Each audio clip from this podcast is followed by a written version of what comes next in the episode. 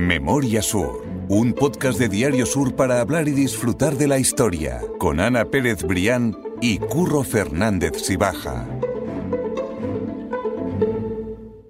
Total, que José Aurelio Larios se convierte en el tercer marqués de Larios en 1896. Esto es cinco años después de la inauguración de Calle De Larios, Calle para que la gente lo vaya situando en, en el mapa histórico de todo lo que hemos contando a lo largo de- del podcast. Y por diferentes motivos, eh, no solo hereda el marquesado de los Larios, sino que también hereda el marquesado de Guadiaro, es decir, el que era de. Carlos Larios, que hemos hablado antes de él. Se concentra todo el poder de los Larios en una sola persona, que es José Aurelio Larios. José Aurelio Larios, tercer marqués, nunca en eh, la historia del árbol genealógico de, de los Larios ha habido tal concentración de poder en una sola persona. ¿Por qué? Y lo va a entender muy bien. Porque eh, José Aurelio Larios Larios, tercer marqués, hereda la fortuna de su abuelo Martín, la fortuna de su tío Manuel Domingo, la fortuna de su padre Martín y la fortuna de su tío Carlos Larios, Eso que es. hemos dicho antes que ha muerto también sin, sin- hijos. Las fortunas, los marquesados, los títulos nobiliarios, todo. Entonces, hay una concentración de poder absolutamente brutal.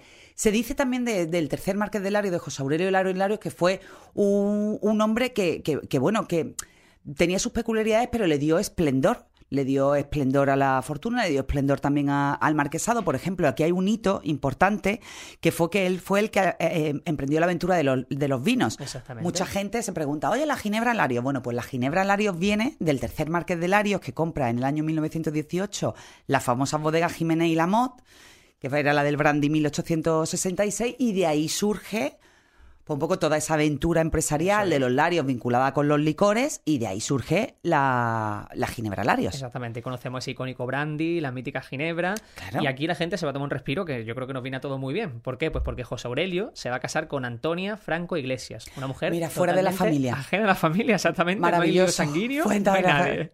Y a su muerte, quien hereda el cargo es José Antonio Larios Franco. Lo hereda de manera natural. Quiero decir, la muerte de Sí, su padre. efectivamente, hereda el cuarto, cargo. de- el cuarto marqués de Larios el- hereda de manera natural. Exactamente. Efectivamente. es- como decimos, es el cuarto marqués de Lario. Hablamos de eh, José Antonio Larios. Y es, en- estamos ya en el año 1950, para que la gente vaya haciéndose un poco Sí, ya la nos idea. vamos acercando, ya estamos en mitad del siglo XX. Exactamente. Y por comentar algo sobre José Antonio, bueno, se sabe poco realmente de su vida profesional, ¿no? Pero sí sabemos algo de su vida personal. Y es que se casa con Pilar Pries Gross, que también es su apellido nos van a sonar siempre. que es hija de Adolfo Prieschold, que me- me- me- le hemos dedicado también un podcast, cónsul alemán en Málaga, cuando fue la tragedia del Neisenau. Y bueno, pues todo lo que hizo por. Bueno, pues, pues la hija, Pilar Priesgros, se casa con, con este señor. Exactamente. Ojo, ella se casaba en segundas nupcias. Porque es que la historia del cuarto marqués de Larios realmente es el, el- el detonante de todo lo que ha ido ocurriendo posteriormente de eh, reclamaciones en el árbol genealógico de los Larios. Vamos a ver. José Antonio Larios Franco, cuarto marqués de, de Larios, se casa con Pilar Priegros. Eh, no tienen hijos, pero Pilar Priegros, que se había casado antes, aporta un hijo al matrimonio. Carlos eh, Gutiérrez Maturana. Entonces, ese hijo, ojo, es reconocido eh, eh, por el marqués, Sí, por que, lo, que reconoce como, como hijo, le da el apellido, pero no le da derechos dinásticos. ¿Eh? Es Entonces, decir, bueno, no puede heredar el cargo. él no puede efectivamente, entonces él se convierte en. Carlos Gutiérrez Maturana Larios. Le da el apellido, él, mm, bueno, adopta al hijo de su, al, hijo de, de su mujer, pero no le da el- el- el- los derechos dinásticos. ¿Qué ocurre? Que José Antonio y Pilar Pries no tienen hijos, no tienen hijos naturales. Volvemos a poder continuar la saga. Pode- podemos- otra vez hay que dar un salto a la saga, pero Eso es. Aquí hay una cosa tú a mí me decías, bueno, de su vida personal sí se ha hablado mucho. Pues claro que se ha hablado y se sigue hablando, porque en este caso hay un escándalo vinculado al cuarto marqués de Larios, a José Antonio Lario Franco, que hay una reclamación de un supuesto hijo ilegítimo que se llama José Collado, que todavía eso está eh, coleando. que Esta persona está viva para que la gente lo Sí, entienda. esta persona José Collado estaba- es una persona que. Bueno, hace unos meses estaba viva, no le he hecho sí, pero está, sí, pero está bueno, me viva. refiero a eso, que estamos en la actualidad realmente con este tema. Hoy en día tiene 75 años, ¿vale? Y, esta, y, y José Collado lleva muchísimos años batallando para que se le reconozca como hijo legítimo con- de José Antonio Larios Franco. ¿Por qué? Porque él eh, argumenta, y bueno, y, y eso es un, un procedimiento judicial que acumula años y años, que todavía no se ha cerrado, que su padre, José Antonio, tuvo una aventura con una chica del servicio de, de la casa familiar en, eh, en La Caleta, en la zona de, de Limonar. Y de ahí nació él. Eh, José Collado, que además es un tipo muy peculiar, él ha concedido bastantes entrevistas, a quien muchos van a, les va a sonar el nombre porque se le, llama, eh, se le eh, conocía como Pepe el Trompeta. ¿Y por qué se le conocía a Pepe el Trompeta? Porque vivió durante muchísimos años en Marbella y en Marbella tocaba la trompeta en una agrupación musical, en una banda de música. Hoy ya te digo, tiene 75 años, vive retirado en Orense y todavía sigue coleando eh, el asunto porque él, entre otras muchas peticiones para, para ser reconocido, pidió una eh, prueba de ADN de, de su padre una prueba de ADN de su padre, tuvieron que sumar los restos, o sea, es decir, hubo una orden judicial para que se sumaran los restos del padre que estaba enterrado en, en una finca de Albacete, creo recordar. recordemos del cuarto Marqués de Lario, del sí, que efectivamente, del cuarto Marqués de Lario. Se da, la orden judicial, se exhuma lo que supuestamente es el cadáver del cuarto hijo de Márquez de Lario y el resultado del ADN es negativo. Es decir, no hay relación de parentesco entre uno y otro. José Collado vuelve a recurrir porque insiste, y él tiene una teoría que él ha publicado en, en, bastantes sitios, o sea, se puede consultar a través de Google, que en realidad eh, los huesos que han analizado del ADN provienen de una fosa común porque, bueno, porque la, la, mujer de su padre y los abogados y tal se han encargado, eso es lo que dice él, todo supuestamente y tal, eso es su versión, yo estoy hablando de su versión.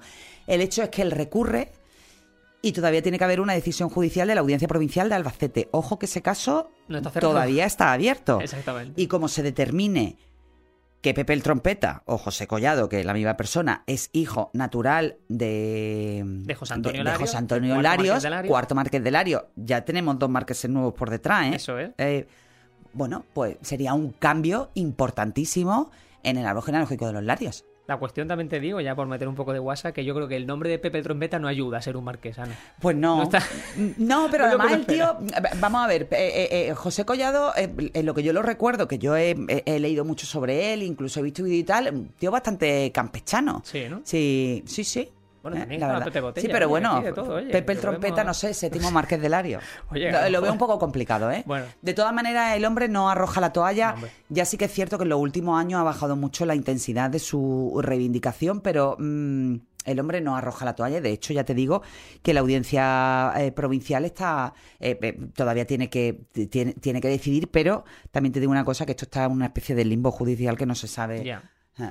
Por retomar la historia, estamos con ese cuarto marqués de Lario, como hablamos de José Antonio Larios, y, como decimos, no tiene un descendiente biológico al que pueda eh, heredar, que pueda heredar todos esos títulos, todo ese cargo. ¿Qué hacemos ahora entonces? ¿Qué hace la familia, todo ese emporio familiar de los Larios? Bueno, pues nos vamos a ir un poco atrás en, en la rama familiar otra vez, volvemos a subir hacia arriba hacia esa... Hacia volvemos hacia el matrimonio de Martín y Margarita porque recordemos que habíamos dicho que habían tenido a Manuel Domingo Larios, segundo marqués de Larios, Martín, el incapaz, al que su madre quiso incapacitar, y después tres mujeres, Emilia, Olimpia y Ana María. Entonces, para dar el salto al árbol genealógico nos tenemos que ir a Emilia, Eso a es. la mujer. Hoy en día eso no ocurriría, pero antiguamente, bueno, el, título lo heredaban los, los, primogénitos varones y entonces al extinguirse la posibilidad de herencia por parte de esa rama de los varones, nos tenemos que ir a la mujer. Yo lo entiendo perfectamente, pero para que la gente lo sitúe, vamos a ir otra vez a Manuel Domingo Larios, el que está en la estatua, y él tiene una hermana que se llama Emilia. Y Emilia se casa con Enrique Krug. Y ahí es donde vamos a continuar ese legado. Efectivamente, ella se casa con Enrique Krugman Scout, que era un importante industrial de eh, radicado en la capital. De ahí también sale otra rama muy importante de familia de Málaga. Uh -huh. Pero para no volvernos locos, vamos a centrarnos en Emilia Larios Larios, casada con Enrique Krugman Scout. Tienen una hija que se llama Emilia Krug Larios. Bueno, en realidad tienen dos hijos. Enrique, que muere sin hijos, con lo cual tampoco podemos Tampoco utilizar al varón eh, para, para, para heredar. Y Emilia Krug Larios, que sí puede heredar, y de hecho hereda. Y que se casa a la vez con José Fernández de Villavicencia. Exactamente, ahí sí lo tenemos ya. Y eh, ellos también tienen descendientes. que Ellos tienen van a 10 seguir. hij- 10 hijos. Eso es. Ellos tienen 10 hijos que alguno de ellos es el que va a heredar el título. Pero nosotros nos vamos a centrar nada más en dos, ¿vale? Para no volverlo en roco. Por una parte, eh, en María Josefa Fernández de Villavicencio Krug, Eso es. Muy conocida por ser la marquesa de Marzales, que se, se le conoce mucho por el, por el título, y de otra manera, y de otra parte, José María Fernández de Villavicencio Krug, hermanos. Exactamente. José María y María Josefa. Es bastante sencillo. en ese Y es que además todos se llaman igual. Eh, José Aurelio, José María, María Josefa. Martín. to- Es, es- Pero bueno, esperemos que, que vayamos haciendo bien el caminito. Yo creo que sí, Curro. Eso es. Según lo que hemos estado contando, la gente puede decir, oye, pues hereda, o según, según lo que hemos estado contando y según la ley de la época, ¿vale? Según lo que se hacía en la época. Bueno, pues heredan directamente el título los hijos de José María Fernández de Villa- Villavicencio Cruz. No, error. Heredan los hijos de eh, la marquesa de Marzales, de María Josefa Fernández de, de Villavicencio Cruz. ¿Por qué? No está muy claro, ¿vale? Pero el hecho es que ella se casa con Pablo Larios y Sánchez de Piña, que es a su vez hijo de Pablo Larios Tachara. ¿Os acordáis? La rama gibraltareña. Pablo, Amalia casada con Carlos Larios, Aurelia casada con el otro marqués. Entonces, había otro hermano, Pablo Larios Tachara. Bueno, tiene un hijo, eh, Pablo Lario eh, y Sánchez de Piña, que es el que se casa con la marquesa de Marzales, de Marzales, con lo cual se entiende quizás que ese salto p- poco natural y, y- y, eh, y después que fue, que fue corregido con respecto al hermano fue porque ella se casa con un Larios, con lo cual el apellido Larios vuelve a la primera línea, ya no son Fernández de Villavicencio. Hay la posibilidad real de, De que el que heredero de ese Larios. título tenga como primer apellido el Lario y eso no se quiere perder. Bueno, pues ellos se, se casan y hereda ese título del marquesado de Lario en 1957 José Larios y Fernández de Villavicencio, quinto marqués de Larios. Exactamente. Yo creo que, eh, para que la gente lo entienda, y esto ya es una opinión personal, es como si fuese algo puramente político. Es decir, dentro de lo que tenemos en, en consanguineidad de los larios, cuáles son las mejores personas, el mejor patrimonio que está situado como para poder continuar. Claro, con como para pod- poder si- eh, eh, continuar la saga y para poder garantizar que eso... eh,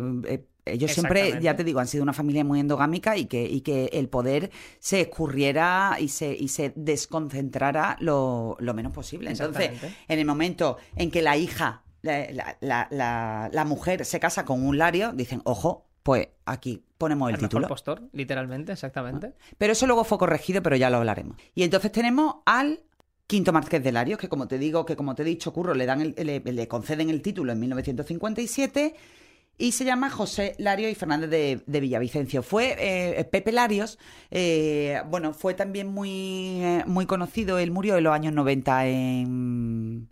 No sé si fue en Algeciras. Sí, en Vaya, vivía en, vivía en el sur y bueno, fue un conocido aviador, vivió los momentos más convulsos de la historia reciente de España, tanto en la República como en la Guerra Civil, asciende muchísimo en la escala militar, pero bueno, él llega un momento ya que se retira para gestionar su, su patrimonio.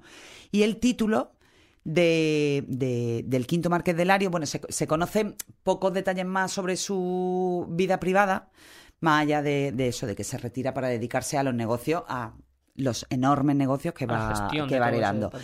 ¿Qué ocurre? Bueno, pues que este señor tiene un hijo que se llama Fernando Larios, a quien si se hubiera respetado esa rama, tendría que haber heredado el sexto marqués, el sexto, el, el marquesado de Larios como sexto marqués. ¿Qué ocurre?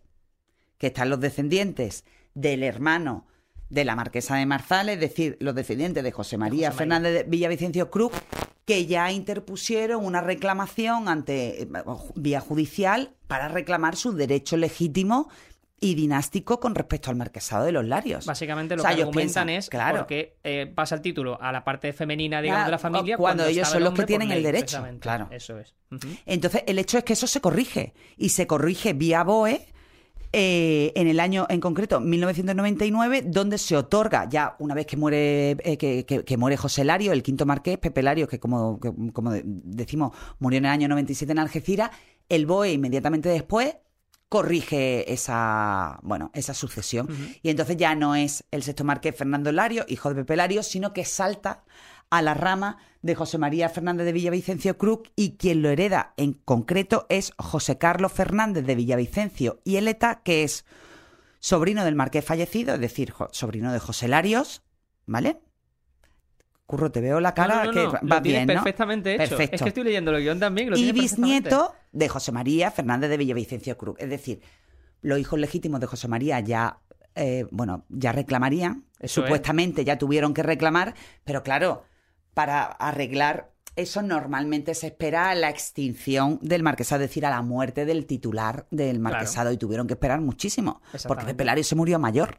Sí, tuvieron que esperar que- hasta el año 97, es decir, estamos ya casi, casi, sí, la- hoy casi en día. actualidad, por eso y estamos digo. ya en el sexto marqués de Lario, que también tiene su historia. Curro. Exactamente, que estamos diciendo por una parte que el, el quinto marqués de Lario coge el cargo en 1957, fallece en el 97, es decir, que en, y en el 99 es cuando lo coge el actual marqués de Lario, es decir, que pasan eh, prácticamente pasa 40, años. que es para muchísimo. Es que solucionar 40 ese- años da ese para, al menos eh, un cambio generacional. Exactamente. Conclusión. Ahora tenemos al sexto marqués del área, el actual, y como me veías con esa cara era porque estaba pensando que obviamente hemos vuelto a perder el apellido Larios. Literalmente hemos vuelto Claro, a se ha vuelto a perder el apellido Larios. Es decir, existen todavía los Larios porque están Eso los es. descendientes de Fernando Larios. Eso es. Pero ya de, del- del- o, o al menos por, bueno, sí, al menos por ahora, no sé qué podría ocurrir. Pueden pasar muchas a lo mejor cosas sí, con los bueno, en, Larios. el árbol genealógico de los Larios puede ocurrir de todo, pero sí, ya hemos vuelto a dejar eh, en segundo, en, en- perdido por ahí por los apellidos, el apellido Lario. Y ahora tenemos el sexto marqués, que es José María Fernández de Villavicencio y Cruz, que vive en la actualidad, tiene 60 años, 67 años, vive en Madrid y es una persona muy, muy, muy celosa de su intimidad.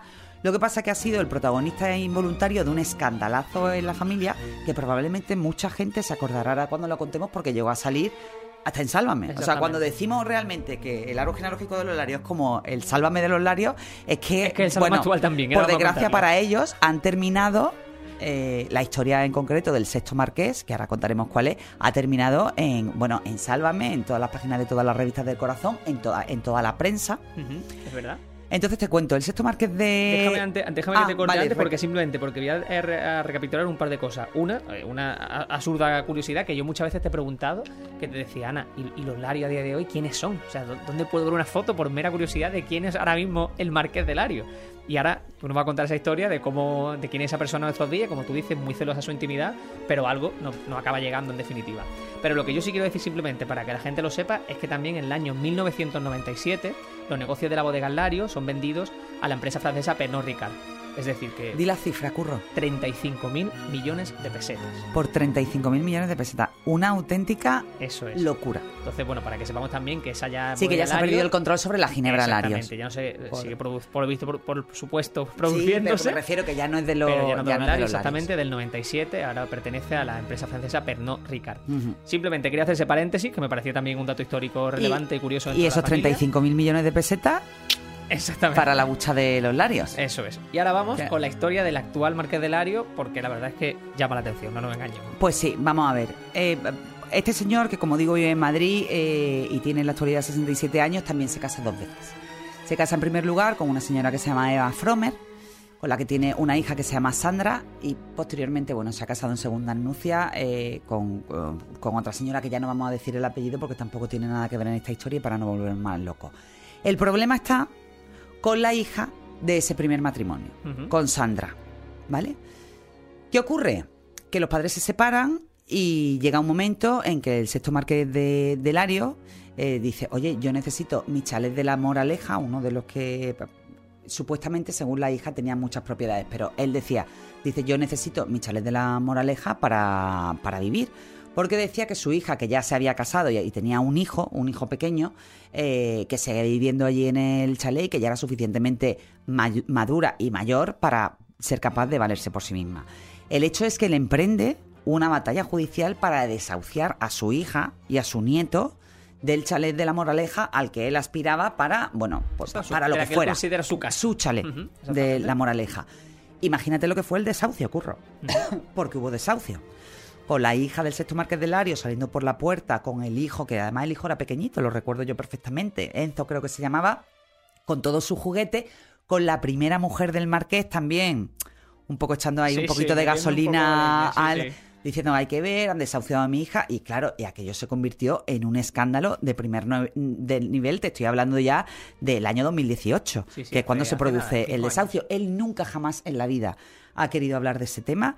Se le ha preguntado, se le ha. Bueno, pues eh, se le ha preguntado, lógicamente. Y él ha sido absolutamente hermético con su vida privada. Todo lo que sabemos, lo sabemos por su hija, por, por Sandra y por su primera mujer, por Eva Fromen, que fueron un poco las encargadas de decir que hay que ver un señor sin corazón, que me va a desahuciar de la casa, que tengo un niño pequeño y tal, tal.